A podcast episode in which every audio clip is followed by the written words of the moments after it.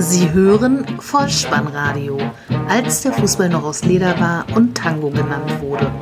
Herzlich willkommen und hallo zum Vollspannradio, der Podcast unter dem Motto, als der Fußball noch aus Leder war und Tango genannt wurde. Mein Name ist Dirk, auf Twitter unter Vollspannradio und @spike_dih unterwegs und ich begrüße euch ganz recht herzlich zur 104. Ausgabe des Vollspannradios, der VSR 078 mit dem Titel Skandinavische Bullenhoden, die Nachlese zum Spieltag Nummer 6. 32 Tore an diesem Spieltag. Der Rekordmeister strauchelt in der Hauptstadt. Es gibt einen Wechsel an der Tabellenspitze. Die Europameisterschaft 2024 wird in Deutschland ausgetragen und der DFB-Präsident ist zu Gast im ZDF. Viel Spaß! Die Momente des Spieltages. Wo kann man einen Freitagabend schöner einläuten als in einem vollbesetzten Berliner Olympiastadion? 74.669 Zuschauer, ausverkauft die Schüssel. Und das habe ich gemerkt, denn ich wollte ganz spontan tatsächlich auch dieses Stadion besuchen, die Begegnung Hertha BSC gegen den FC Bayern München sehen, aber ich habe dann so auf die Schnelle keine Karte mehr bekommen und so musste ich dann doch mit dem TV Vorlieb nehmen. Sagt nicht, liebe Bayern, ihr hättet es nicht ahnen können, denn in der letzten Saison hatte es sich ja bereits angedeutet. Neben Real Madrid war Hertha die einzige Mannschaft, gegen die der FC Bayern München nicht gewinnen konnte. Zum ersten Mal nach zuletzt 14 sieglosen Spielen gegen die Bayern war Hertha wieder erfolgreich. 2 zu 0 der Endstand, das war auch schon der Halbzeitstand. Nico Kovac ist gut erzogen und weiß, wie man sich benimmt, wenn man nach Hause kommt. Er lässt die Punkte in Berlin. Es war seine erste Niederlage als Bayern-Trainer an der Stätte seines größten Erfolges. In der letzten Saison konnte er im Berliner Olympiastadion mit der Eintracht aus Frankfurt den DFB-Pokal gewinnen. Ein schneller Blick auf das Personalkarussell zum Abschluss dieser englischen Woche bei den Berlinern. Neu im Team Thomas Kraft, der ehemalige Bayern-Goalie, Mittelstädt, Pierre Schellbrett und Salomon Kalou in der Startelf. Dafür nicht mit dabei Jahrstein, Plattenhardt, Lustenberger und Palko Dardai, der Sohn des Trainers. Bei den Bayern waren mit dabei Alaba, Boateng, Thiago, Rames und Rebery und Lewandowski anstelle von Goretzka, Hummels, Javi Martinez, Müller, Nabri und Wagner. In der Anfangsphase zeigten sich die Berliner mutig, drängten den FC Bayern immer wieder in die eigene Hälfte zurück und doch kamen die Münchner zu Chancen. Ein Kopfball von Boateng nach einer Hermes-Ecke in der 14. und von Lewandowski nach einer Reberie-Flanke in der 19. Minute.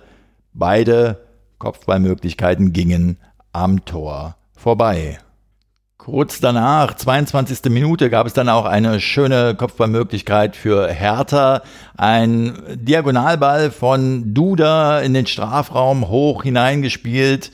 Und Vedat Ibisevic setzt zum Kopfball an, setzt den auch ganz gut. Neuer kann dank seiner Qualität noch gut parieren, wehrt den Ball zur Seite ab und dann ist Boateng etwas plump, etwas tapsig, etwas behäbig und geht in den Zweikampf gegen Kalu.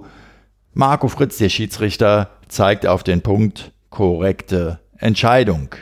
Der Kapitän Vedat Ibisevic tritt an und verlädt Neuer. Der Ball landet halb hoch links im Tor. 1 zu 0. Die Elfmeter-Statistik für Hertha in dieser Saison lautet nunmehr 1 zu 5. Hertha spielte auch weiterhin couragiert und hatte noch eine Kopfballmöglichkeit von Stark in der 32. Minute. Die beste Bayern-Chance, 39. Minute.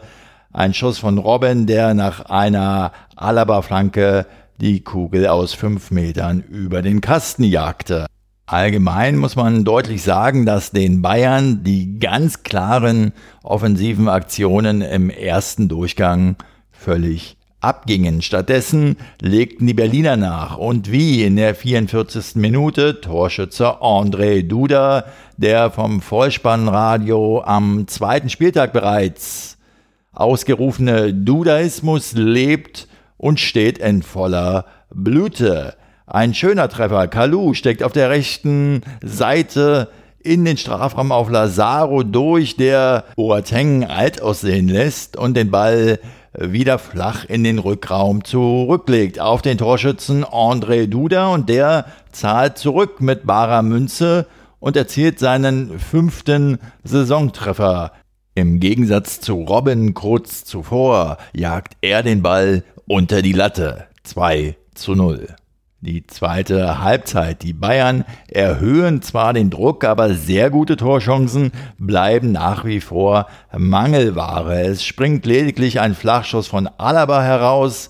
52. Minute, knapp am langen Eck vorbei und ein Kopfball des eingewechselten Müller nach einer Ramesflanke auch über das Tor. 56. Minute.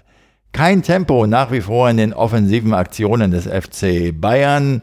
Nur nach Ecken kam etwas Gefahr auf. Das Eckballverhältnis spricht auch für die Münchner. 1 zu 14 lautet es. Ebenso Vorteile für die Bayern bei den Torschüssen. 6 zu 25. Hertha aber an diesem Abend einfach zielstrebiger. Am Ende zeichnete sich dann noch der ehemalige Bayern-Keeper Thomas Kraft einige Male aus so in der 68. Minute, als er nach einer Kopfballverlängerung von Boateng einfach kurz mit der Hand dazwischen ging und so den eingewechselten Gnabry und Lewandowski ins Leere rutschen ließ. Auch war er per Fußabwehr bereit, als ein Lewandowski-Kopfball auf das Tor der Berliner zuflog. Das war in der 80. Minute. Die letzte Möglichkeit hatte dann für die Bayern noch Gnabry den Anschlusstreffer herzustellen, aber auch er war in der 82. Minute erfolglos. Nach sechs absolvierten Spielen kann man ja mal schüchtern auf die Tabelle schauen und wir sehen, Hertha hat ebenso viele Punkte gesammelt wie der FC Bayern München. 13 nämlich und auch genauso viele Tore geschossen. 12. Lediglich zwei mehr erhalten. Die Berliner 7, die Bayern 5. Hertha-Trainer Paul Dardai sagte nach dem Spiel so sinngemäß, wir haben in der ersten Halbzeit spielerisch, in der zweiten Halbzeit kämpferisch überzeugt und dadurch war das ein verdienter Sieg. Schön, Bayern zu besiegen und danach sagen zu können, es war verdient. Da hat er recht, der Paul. Die nächsten Aufgaben für die Bayern geht es unter der Woche in der Champions League gegen Ajax Amsterdam und Hertha BSC spielt am nächsten Wochenende in Mainz. Während Herr Tinho noch seinen Rausch ausschläft, muss Wölfi schon wieder ran. Der VfL Wolfsburg spielt zu Hause gegen den VfL Borussia Mönchengladbach. 1 zu 1 nach 45 Minuten, 2 zu 2 nach Schlusspfiff. Schiedsrichter Zweier leitete die Partie vor 24.101 Zuschauern. Wolfsburg mit Änderungen in der Startelf. Memedi, Resbeschei und Ginczek auf der Bank. Dafür neu im Team Mali, Steffen und Weghorst. Bei Mönchengladbach fehlten im Vergleich zum letzten Bundesligaspiel gegen Frankfurt Hofmann und Bayer für sie in der Mannschaft Zakaria und Lang, der als Rechtsverteidiger auflief und sein Bundesligadebüt gab. Auch war Kapitän Stindl nach fünfmonatiger Verletzung zumindest wieder im Kader. Das geneigte Publikum sah eine durchaus unterhaltsame Partie, in der der Gastgeber zweimal einen Rückstand aufholte. Die siebte Spielminute, der erste Gladbacher Angriff und das 0 zu 1. Zakaria leitet einen Konter ein, spielt auf Neuhaus, Der treibt den Ball durchs Zentrum, legt dann links hinaus auf Alessandro Player und der wird von Knoche nicht richtig angegangen, zieht ab aus 16 Metern mit viel Gefühl ins lange Eck 0 zu 1. Die Antwort der Männer von Bruno Labbadia ließ nicht lange auf sich warten. Zwölfte Spielminute. Wieder war der Gladbacher Player mit von der Partie, diesmal in der eigenen Hälfte. Er spielt einen haarsträubenden Fehlpass in die Füße von Steffen. Der geht noch ein, zwei Schritte und haut den Ball dann aus knapp 20 Metern flach ins rechte Eck. 1 zu 1 der Halbzeitstand. Der zweite Spielabschnitt, wieder der bessere Start für die Gladbacher. 48. Spielminute.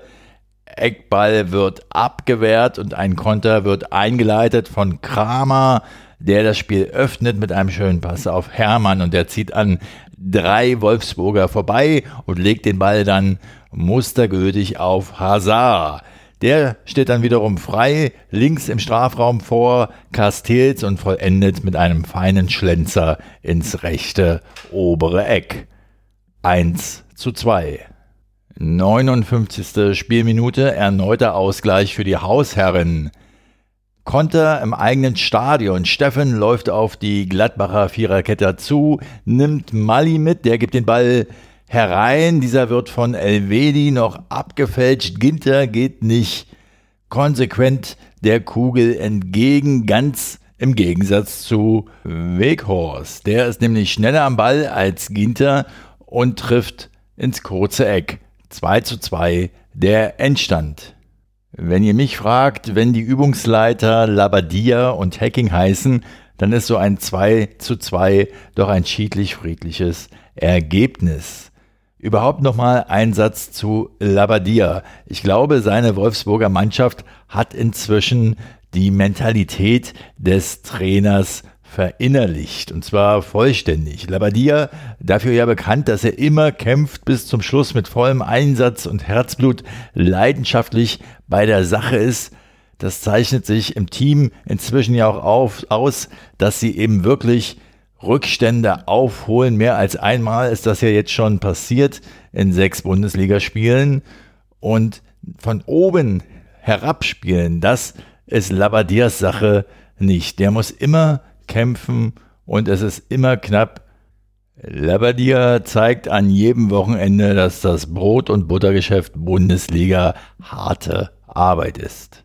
Na, wie fühlt ihr euch denn so, wenn ihr euren Chef aus Karrieregründen zum Essen eingeladen habt und der nun als Gast vor der Tür steht. Ich meine, früher war das einfach. Da wurde die Lieblingsspirituose auf den Tisch gestellt und der Vorgesetzte hat den Weinbrand dann am Geschmack sofort erkannt. Julian Nagelsmann ging es heute ähnlich, denn Ralf Rangnick und Leipzig war zu Gast in Sinsheim. Die TSG traf auf Leipzig 0 zu 0 der Halbzeitstand 1 zu 2 der Endstand 28.115 Zuschauer wollten die Partie unter der Leitung von Schiedsrichter Eitekin sehen. Nagelsmann, der ja in der nächsten Saison Leipzig trainieren wird, hat seine aktuelle Hoffenheimer Mannschaft auf sechs Positionen im Vergleich zum letzten Bundesligaspiel geändert. Kobel, Brennett, Nelson, Joelinton, Becacic und Vogt, alle nicht mehr in der Mannschaft, dafür mit in der Anfangself Baumann, Posch, Schulz, Kramaric, Belfodil und der Debütant Justin Hogmar. Das ist der Sohn des früheren HSV-Spielers Nico Jan Hogmar. Auf Leipziger Seite ließ sich auch Rangnick nicht lumpen und trumpfte mit vier Wechseln auf. Mukele, Orban, Halzenberg und Forsberg machten Platz für Laima, Konate, Sarashi und Ilsanka.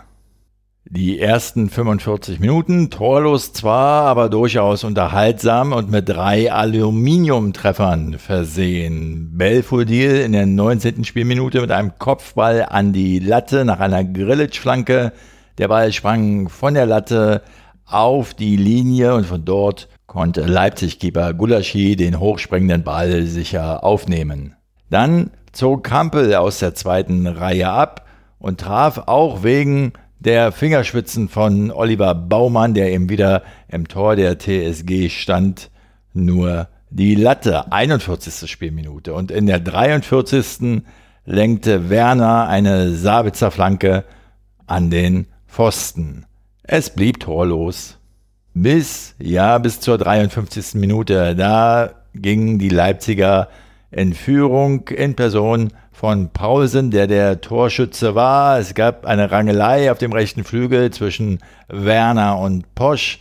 Der Hoffenheimer fällt. Oben war das Foul wohl nicht verwarnungswürdig, aber in einer Zeitlupe des ZDF Sportstudio sieht man sehr gut, dass Werner Posch sehr wohl auf den linken Oberschenkel tritt. Nicht geahndet sei es drum, Timo Werner spielt den Ball in die Mitte und Pausen vollstreckt mit einem Schuss ins kurze Eck 0 zu 1. Der Däne Paulsen schlägt noch einmal zu. In der 73. Minute erzielt er das 0 zu 2 nach einer Flanke von der rechten Seite von Kampel. Buxiert er den Ball über die Linie und später sagte er dann, angesprochen auf das Körperteil, mit dem er die Kugel ins Netz boxiert hat, halb Oberschenkel, halb Eier. Den Ehrentreffer für die Hoffenheimer sollte es aber dann doch noch geben. Elf Meter in der zweiten Minute der Nachspielzeit, 90 plus 2 also. Zweikampf zwischen Ilsanka und Belfodil. Eitekin zeigt auf den Punkt. Kramaric tritt an, zielt nach links, Gulaschi springt in die andere Ecke, 1 zu 2 der Endstand.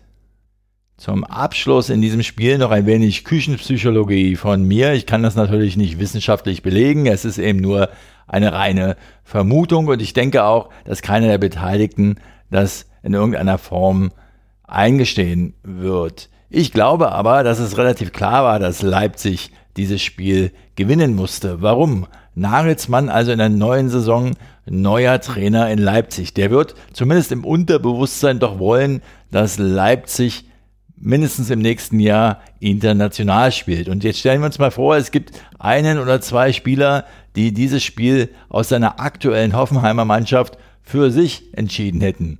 Ja, ein Spieler, der vielleicht allein drei oder vier Tore macht und Leipzig im Alleingang abschießt. Der wäre doch in dieser Saison unten durch bei Nagelsmann.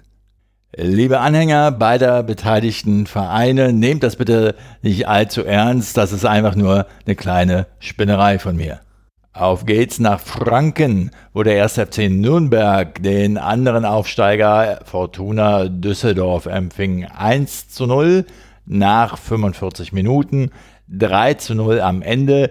Ein überzeugender Heimsieg für die Klubberer, die sich gut erholt zeigten nach dem 0 zu 7 in Dortmund. 36.102 Zuschauer wollten diese Begegnung sehen.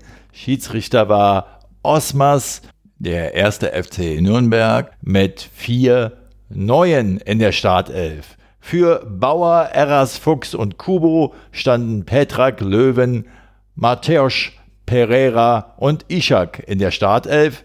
Auch Funkels Team hatte vier neue mit an Deck. Luke Bacchio, Usami, Bocek und Duksch kamen für Sobotka, Stöger, Raman und Hennings zum Zug. Beide Formationen agierten zunächst einmal mit äußerster Vorsicht. Oberste Prämisse war, gut defensiv zu stehen. Das Spiel hatte wenig Tempo. In der 26. Spielminute gab es dann einen weiten Pass in den Düsseldorfer Strafraum hinein. Luke Bacchio faulte den nach vorn geeilten Leibold. Es gab elf Meter. Behrens übernimmt Verantwortung und verwandelt.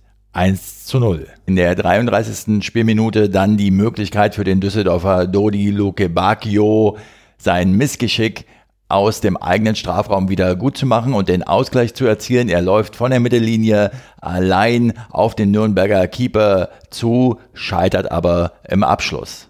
Nach Wiederanpfiff gibt es zunächst mal zwei Abseitstore zu sehen, eins auf jeder Seite. Ischak für Nürnberg 54. und Duksch für Düsseldorf 57. Spielminute.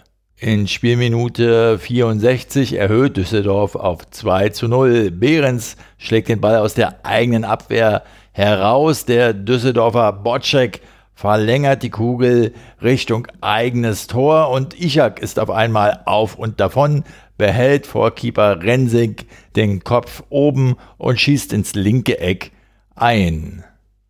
Liebe Düsseldorfer, immer wenn ich einen Spielbericht mit der Fortuna sehe und euer Spieler Botzek ist am Ball, muss ich ganz zwanghaft an die Weltmeisterschaft 1954 denken, an das Endspiel, an die Radioreportage von Herbert Zimmermann. Bocek, Bocek, immer wieder Bocek hieß es da. Ich weiß, der Spieler wird anders geschrieben, der Ungar B-O-S-Z-I-K und der Bocek aus Düsseldorf B-O-D-Z-E-K. Aber dennoch erinnert mich das daran. Nürnberg macht den Deckel drauf, 78. Spielminute, Konter im eigenen Haus. Löwen steckt auf Palacios durch und der lupft den Ball vor Rensing leicht an und erzielt den 3 zu 0 Endstand. Noch ein kleines Statistikhäppchen aus den letzten 14 Heimspielen des ersten FC Nürnberg gegen Fortuna Düsseldorf im Oberhaus erzielte der Club 13 Siege und ein Remis eine durchaus stolze Zwischenbilanz für die Mannen um Trainer Kölner. VfB Stuttgart gegen den SV Werder Bremen nach 45 Minuten 1 zu 0. Am Ende hieß es 2 zu 1 für die Schwaben. Ausverkauftes Haus. Werder Bremen hätte bei günstiger Konstellation kurzzeitig zumindest an die Tabellenspitze springen können. Stattdessen gelang dem VfB Stuttgart im sechsten Saisonspiel der erste Sieg. Korkut nahm drei Veränderungen vor, Beck, Didavi und Donis in der Startelf für Maffeo, Akolo und Tommy. Der SV Werder Bremen nur mit einer Änderung im Vergleich zum letzten Spiel. Bargfrede wieder in der Mannschaft, Harnik war zunächst auf der Bank. Glücksgriff für Taifun Korkut, denn zwei der neuen waren maßgeblich beteiligt am 1 zu 0 in der 19. Spielminute. Ein wirklich überragender Pass von Didavi in die Gasse auf den schnellen Donis und der eilt Velkovic davon und vollendet am herauseilenden Pavlenka vorbei ins leere Tor. Die mustergültige Vorlage von Didavi kann man wirklich in jedes Fußballlehrbuch schreiben, will man die Spielszene Pass in den freien Raum skizzieren. Didavi ist es auch, der in der 36. Spielminute an Velkovic vorbeizieht. Der war schon gelb verwarnt und Velkovic reißt aber Didavi erneut zu Boden. Da er schon gelb hat, sieht er jetzt Gelb-Rot, Bremen ab jetzt in Unterzahl. Und doch kommen die Norddeutschen zum Ausgleich. Kurios in der 68. Spielminute. Einwurf für den VfB Stuttgart. Sosa wirft den Ball auf den eigenen Keeper zurück, doch Zieler ist etwas überrascht, nicht vollständig bei der Sache, sieht den Ball vielleicht nicht richtig, versucht ihn aber noch anzunehmen, berührt die Kugel dabei und das Leder trudelt so ganz langsam ins eigene Tor. Eins zu eins. Sofort aktivierte ich wieder mein Fußballkalender-Gedächtnis und ich ging in eine Zeit zurück, als der Fußball noch aus Leder war und Tango genannt wurde. 21. August 1982, erster Spieltag der Saison 82-83. Jean-Marie Pfaff mit seinem Bundesligadebüt im Tor der Bayern. Der belgische Nationaltorwart lenkt sich einen Einwurf von Uwe Reinders, damals Spieler beim SV Werder Bremen, ins eigene Tor. Der Einwurf damals war hoch und weit, heute kam der Ball ja sogar vom eigenen Teamkameraden und war eher flach. Bemerkenswert aber durchaus, dass in beiden Fällen der SV Werder Bremen von den jeweiligen Missgeschicken der Torhüter profitierte. Aus meiner Sicht zeigte Ron-Robert Zieler mit dieser Aktion nur, wie schmal doch der Pfad ist, in jedem zukünftigen Jahresrückblick nun als Vollhorst dargestellt zu werden oder eben doch ein blitzgescheiter Spieler, der die Regeln kennt, zu sein und diese dann eben auch noch gedankenschnell anwendet und den Ball einfach ganz, ganz cool ins Tor rollen lässt, in der Kenntnis darüber, dass, wenn er ihn nicht berührt hätte, es dann doch Eckball für den Gegner, in dem Fall Eckball für Bremen gegeben hätte. Hier muss dann noch vorausgesetzt werden, dass aus diesem Eckball dann nicht noch weiteres Unheil entstanden wäre. Ein bisschen zu viel hätte und wäre alles belanglos, denn zum Glück für Ron-Robert Zieler erzielte Castro in der 75. Spielminute nach Vorarbeit von Gomez mit einem trockenen Schuss ins linke Eck den erlösenden 2 zu 1 Siegtreffer für Stuttgart. Der VfB-Stürmer Gonzales allein hatte die Möglichkeit, mindestens dreimal das Ergebnis noch höher zu schrauben. 81., 85. und in der ersten Minute der Nachspielzeit. Es blieb aber beim 2 zu 1 für den VfB. Werder Bremen musste nun nach drei Siegen und zwei Remis die erste Niederlage hinnehmen. Der FC Schalke 04 spielt gegen den ersten FSV Mainz 05 und gewinnt zum ersten Mal in dieser Bundesliga-Saison mit 1 zu 0. Das war auch der Halbzeitstand. Das Team um Domenico Tedesco um zwei Positionen im Vergleich zum letzten Bundesligaspiel verändert. Schöpf und Burgstaller kamen in die Elf für Embolo und Teuchert. Mainz auf fünf Positionen verändert. Mewene, Bussmann, Kunde, Östonali und Marteta begannen für Brosinski, Aaron, Maxim, Onisivo und Uja. Das Tor des Tages erzielte bereits in der elften Minute zur großen Freude der Schalker Anhänger Alessandro Schöpf. Der Mainzer Vene kann auf der linken Schalker Seite Konoplyanka nicht am Flanken hindern. Die Hereingabe landet am 5-Meter-Raum und Alessandro Schöpf rauscht heran und zwischen Bell und Niakate aus kurzer Distanz kann er den Ball zum 1 zu 0 für Königsblau einköpfen. Die Mainzer ohne wirkliche Durchschlagskraft, wenn es Richtung Offensive ging, Ihr Trainer Schwarz sagte nach dem Spiel, er hätte sich so 16 Meter vor dem Tor von seiner Mannschaft so sinngemäß etwas mehr Mut, Initiative, ich glaube, man kann einfach sagen Entschlossenheit gewünscht. Schalke 04 nun also mit den ersten drei Punkten in dieser Spielzeit, für die sie allerdings am Ende ganz schön zittern mussten. Es gab vier Minuten Nachspielzeit und Tedesco wurde gefragt, wie lange ihm denn diese vier Minuten vorkamen. Er sagte noch, naja, wie acht Spielminuten vielleicht. Heidel wurde das auch gefragt. Der sagte, die vier Minuten kamen ihm wie 40 vor. Ein wenig das Zeitgefühl verloren, dafür die Zähler gewonnen. Man kann also sagen, das Tor von Schöpf lässt Schalke wieder Hoffnung schöpfen. Wenn ein sogenanntes Topspiel ansteht, stellt sich ja zunächst immer mal die Frage, was haben wir zu erwarten? Diesmal trafen die Mannschaften Bayer Leverkusen und Borussia Dortmund aufeinander. Die 76. Auflage dieser beiden Mannschaften in der Fußball-Bundesliga. Nur dreimal endete die Partie dabei torlos. Diesmal gab es sechs Tore, zwei vollkommen verschiedene Halbzeiten und Borussia Dortmund mit dem Sprung an die Tabellenspitze. Bayer Leverkusen gegen Borussia Dortmund, Halbzeitstand 2 zu 0, am Ende hieß es 2 zu 4. Das Heimteam mit Weiser, Brandt und Alario für Jedwai, Bailey und Tellin und der BVB mit Diallo für Schmelzer.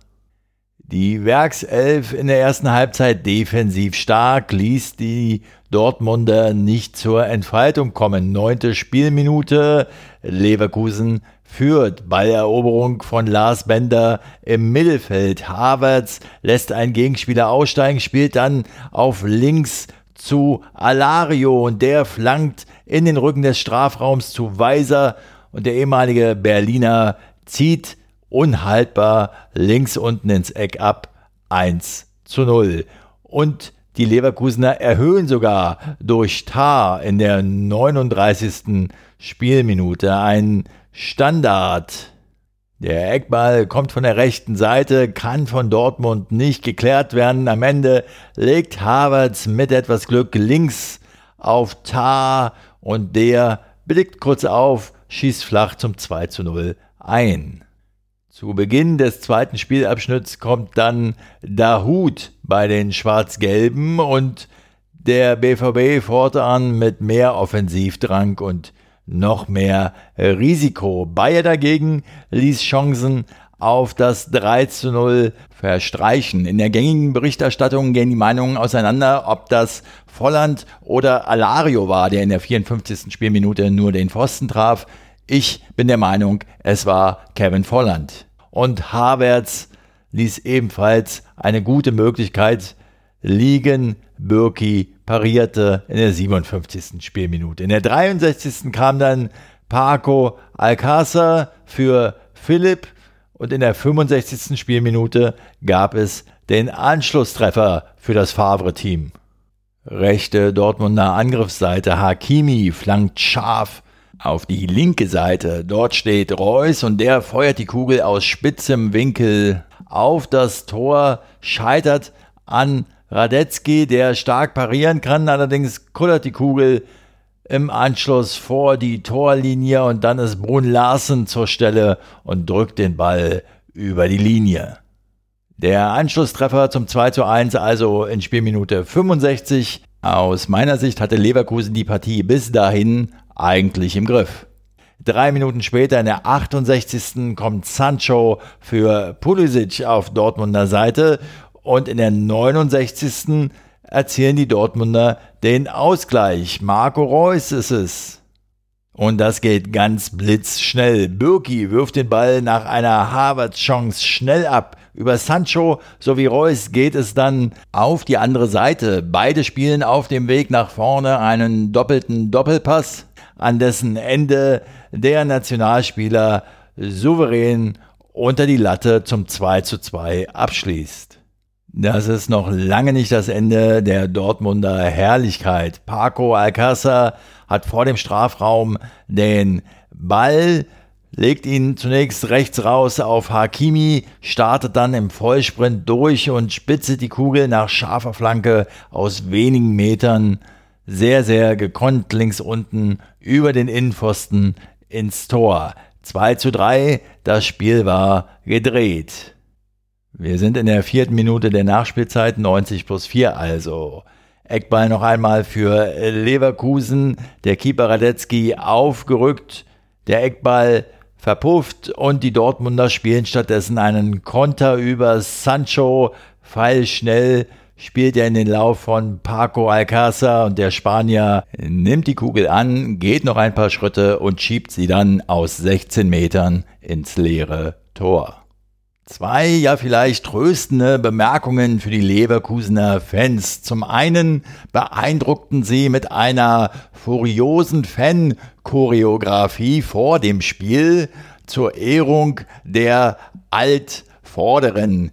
Die Regionalligameister von 1968, die Europapokalsieger von 1988 und die DFB-Pokalsieger von 1993 wurden damit geehrt.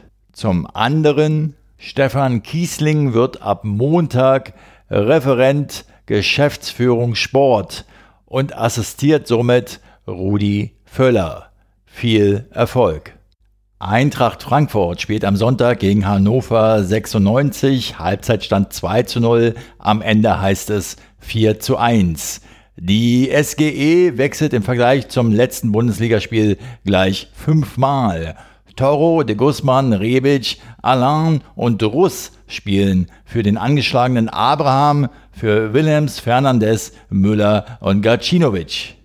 Marco Russ macht sein 300. Bundesligaspiel, erzielt den 100. Sieg im Oberhaus und führt die Eintracht in diesem Spiel als Kapitän aufs Feld.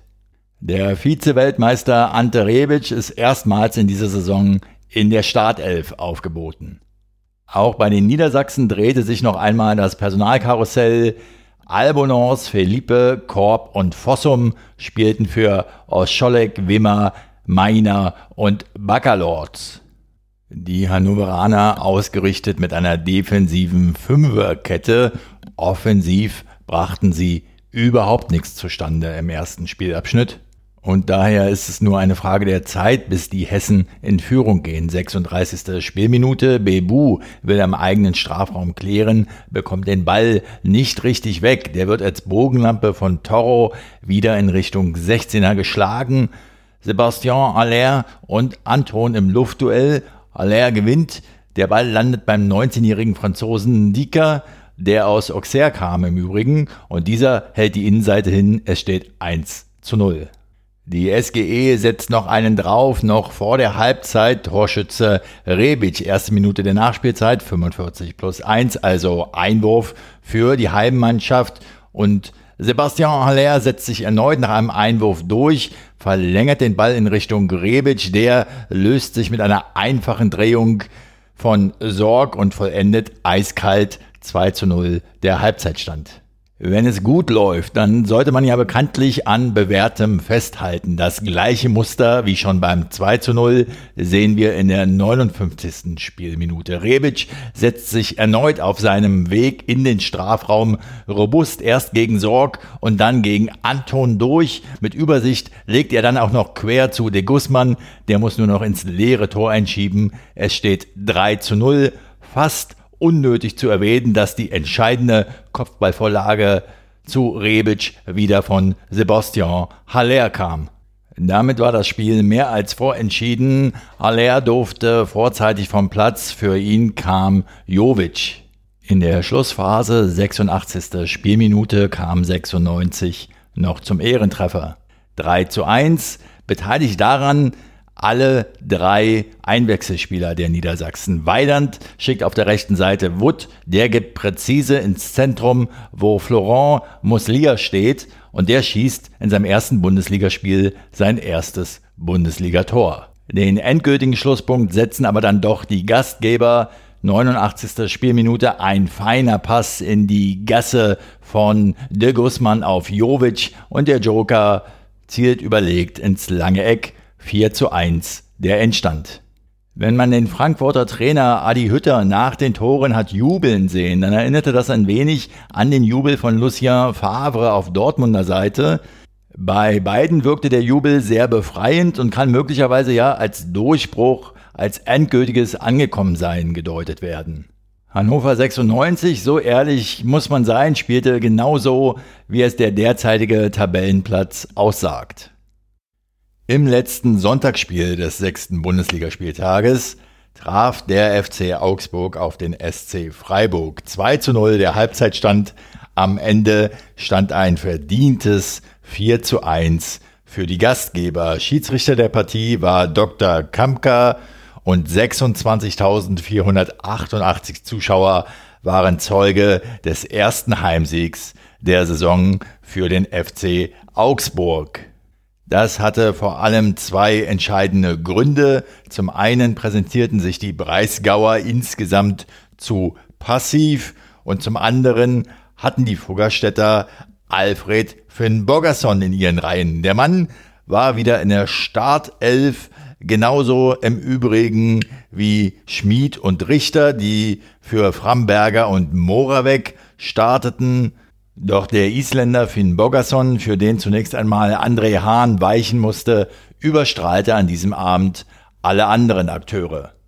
Die Freiburger nahmen zwei Veränderungen vor. Lienhardt spielte für Kübler und Franz kehrte für Pedersen zurück in die Startelf.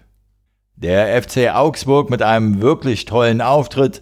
Er ließ den SC Freiburg von Beginn an nicht zur Entfaltung kommen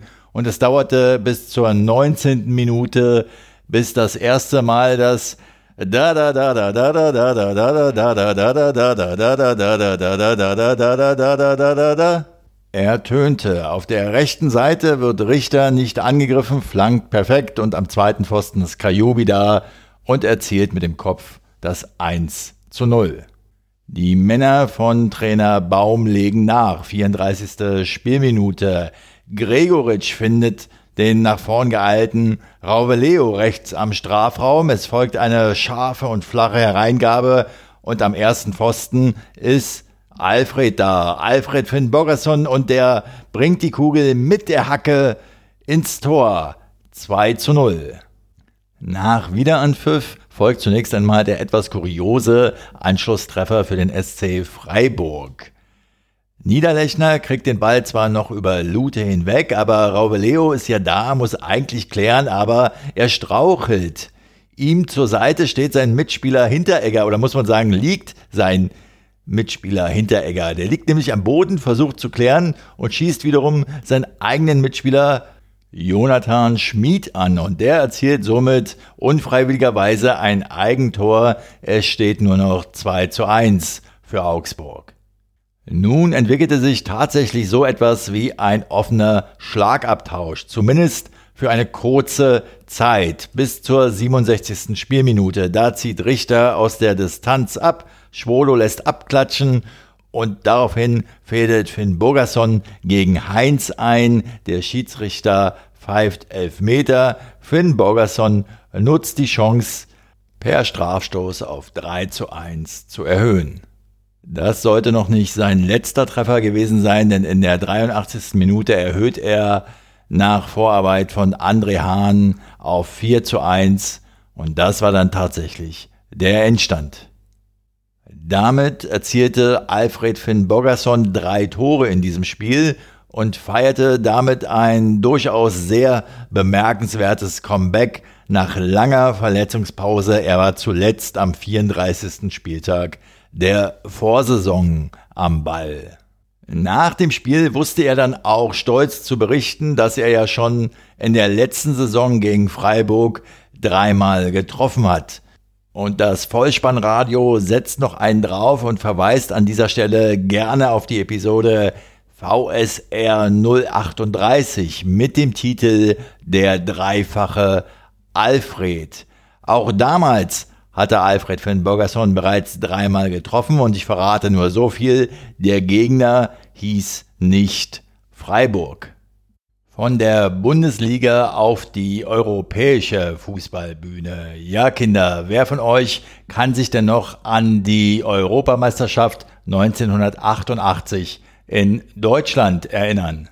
Die Niederlande holten damals den Titel mit Spielern wie Hans van Breukelen im Tor, Ronald Kuhmann, Ruud Gullit und Jan Wouters. Nicht zu vergessen die legendären Duelle zwischen Marco van Basten und Jürgen Kohler. Die Europameisterschaft 2024 wird in Deutschland stattfinden. Mitbewerber war die Türkei. Das Abstimmungsergebnis lautet 12 zu 4 bei einer Enthaltung. Und so war es wenig überraschend, dass der DFB-Präsident Reinhard Grindel im aktuellen Sportstudio diesen Triumph für sich verbuchen wollte. Die erste Frage der ZDF-Moderatorin Dunja Hayali deutete aber schon die Richtung an, in die es auch in diesem Gespräch gehen sollte. Ob er sicher sein kann, dass kein Geld geflossen sei, fragte sie den DFB-Präsidenten und der bejahte dies. Dann legen wir die Aussage mal auf Wiedervorlage. Auch stellte sie ihm eine geschlossene Frage, eine Frage also, die man eigentlich nur mit Ja und Nein beantworten kann. Wackelt Ihr Stuhl? So lautete die Frage, die sie im Verlaufe des Gesprächs noch mit anderen Worten nochmals stellte. Reinhard Grindel, vormals Politiker, flüchtete sich bei der Beantwortung dieser Frage aus meiner Sicht in eine typische Politikerfloskel. Er begann die Antwort damit, ich war heute in Cottbus. Mir persönlich hat ja diese Einleitung schon gereicht, aber der Fairness halber Er beendete die Aussage mit den Worten, dass es ihm darum ginge, dass immer wieder Kinder und Jugendliche mit dem Fußball beginnen würden. Dies mache ihm Spaß und deshalb macht er weiter. Wenn ihr mich fragt, ein Lehrbuchbeispiel für eine typische Politikerantwort. Ein zweites Thema in diesem Gespräch war der Fall Özil. Dunja Hayali hat sich meiner Ansicht nach darauf sehr gut vorbereitet und auch einige kritische Fragen gestellt.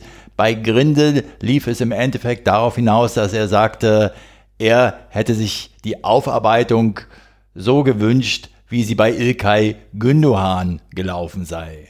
Ich persönlich finde das ja sehr, sehr schwierig, immer indirekt zu kommunizieren über Zitate sozusagen. Ich bin der Meinung, man müsste beide Parteien zur selben Zeit an einen Ort bringen um einen direkten Austausch miteinander zu ermöglichen. So ungefähr wie damals im aktuellen Sportstudio, als der junge Christoph Daum auf Uli Hoeneß traf. Um es abschließend zu sagen, ich finde es einfach ziemlich schwierig, immer nur über irgendwelche Aussagen indirekt übereinander statt miteinander zu sprechen und noch dazu, wenn diese Aussagen dann möglicherweise nicht von den Beteiligten selbst, sondern nur von irgendwelchen Beratern stammen. Reinhard Grindel traf übrigens einmal an der Torwand. Damit hat die Vollspannradio Podcast Drohne ihren Rundflug durch die Stadien der Republik erfolgreich beendet, ihren Auftrag hoffentlich zur Zufriedenheit der Hörerschaft erledigt und alle interessanten Szenen des Spieltages zuverlässig eingefangen. In Gelsenkirchen habe ich angesichts der angespannten Lage selbstverständlich extra traditionell eine Brieftaube losgeschickt. Was uns jetzt noch fehlt, ist die Vorschau auf den kommenden Spieltag, wieder in Form eines Toto-Tipps. Dabei steht die 1 für Heimsieg, die 0 für Unentschieden und die 2 für Auswärtssieg. Auf geht's! Der Toto-Tipp. Der siebte Spieltag startet am Freitag, 5.10. mit der Begegnung Werder Bremen gegen VfL Wolfsburg 1. Samstag dann Borussia Dortmund gegen den FC Augsburg 1. Hannover 96 trifft auf den VfB Stuttgart 2. Der erste FSV Mainz 05 gegen Hertha BSC 0. Fortuna Düsseldorf gegen Schalke 04 2. Die Bayern am Samstagabend gegen Borussia Mönchengladbach 1. Sonntag dann der SC Freiburg gegen Bayer Leverkusen 2. Die TSG Hoffenheim gegen Eintracht Frankfurt 1 und Leipzig gegen den ersten FC Nürnberg 1. Das war's, wir sind am Ende angelangt und ich möchte diese Episode schließen mit der Weisheit des Wochenendes, die kommt vom Schalke-Manager Christian Heidel. Der gab nämlich folgenden Pro-Tipp mit auf den Weg. Wenn es morgen regnet, sagte er, dann kaufe ich mir einen Schirm. Ich finde, so viel Cleverness kann nur noch von Ingrid Steger getoppt werden, die ja in Klimbim immer gesagt hat, dann mache ich mir einen Schlitz ins Kleid und finde das wunderbar. In diesem Sinne, ich hoffe, es hat euch wieder etwas Spaß gebracht. Wenn das so ist, dann lasst es mich wissen. Ihr findet alle Kontaktdaten auf der Seite des Vollspannradios bolzen und Abonniert diesen Podcast, denn so verpasst ihr keine weitere Episode und schreibt vielleicht mal eine Rezension oder eine Bewertung auf iTunes. Ich bedanke mich an dieser Stelle bei euch für eure Zeit und euer Vertrauen in diesen Podcast und verabschiede mich auch heute wieder mit dem Hinweis für den Fall, dass ihr die Kugel mal wieder im Netz unterbringen wollt. Kopf, Innenseite, Außenriss und Hacke. Nein, nur mit dem Vollspann geht er rein. Vielen Dank. Ciao.